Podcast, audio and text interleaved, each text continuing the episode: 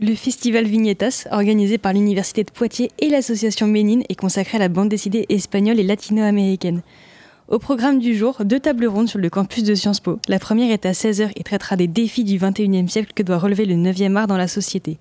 Vous pourrez y retrouver les illustrateurs Miguel Ancho Prado, Sarah Soler et Teresa Valero.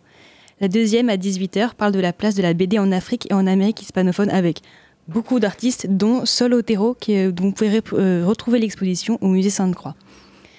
Le nouveau théâtre de Châtellerault invite une voyante un peu spéciale, Emma le clown, qui adore créer de multiples personnages. Elle incarne ce soir une diseuse de bonne aventure très assurée, peut-être même un peu trop, de ses dons extra-lucides.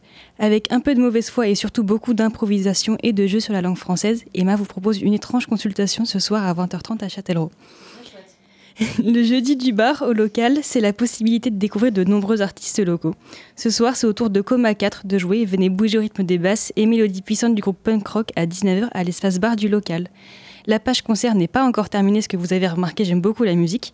Et on va maintenant au Republic Corner à 21h. En première partie, vous pourrez écouter le groupe de Skyrock Lemon Furia qui a sorti en mai 2023 son nouvel album Qui sème le temps.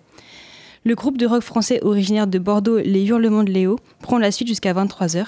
Et pour terminer la soirée, Larsen propose un DJ set pop musique toujours au Republic Corner.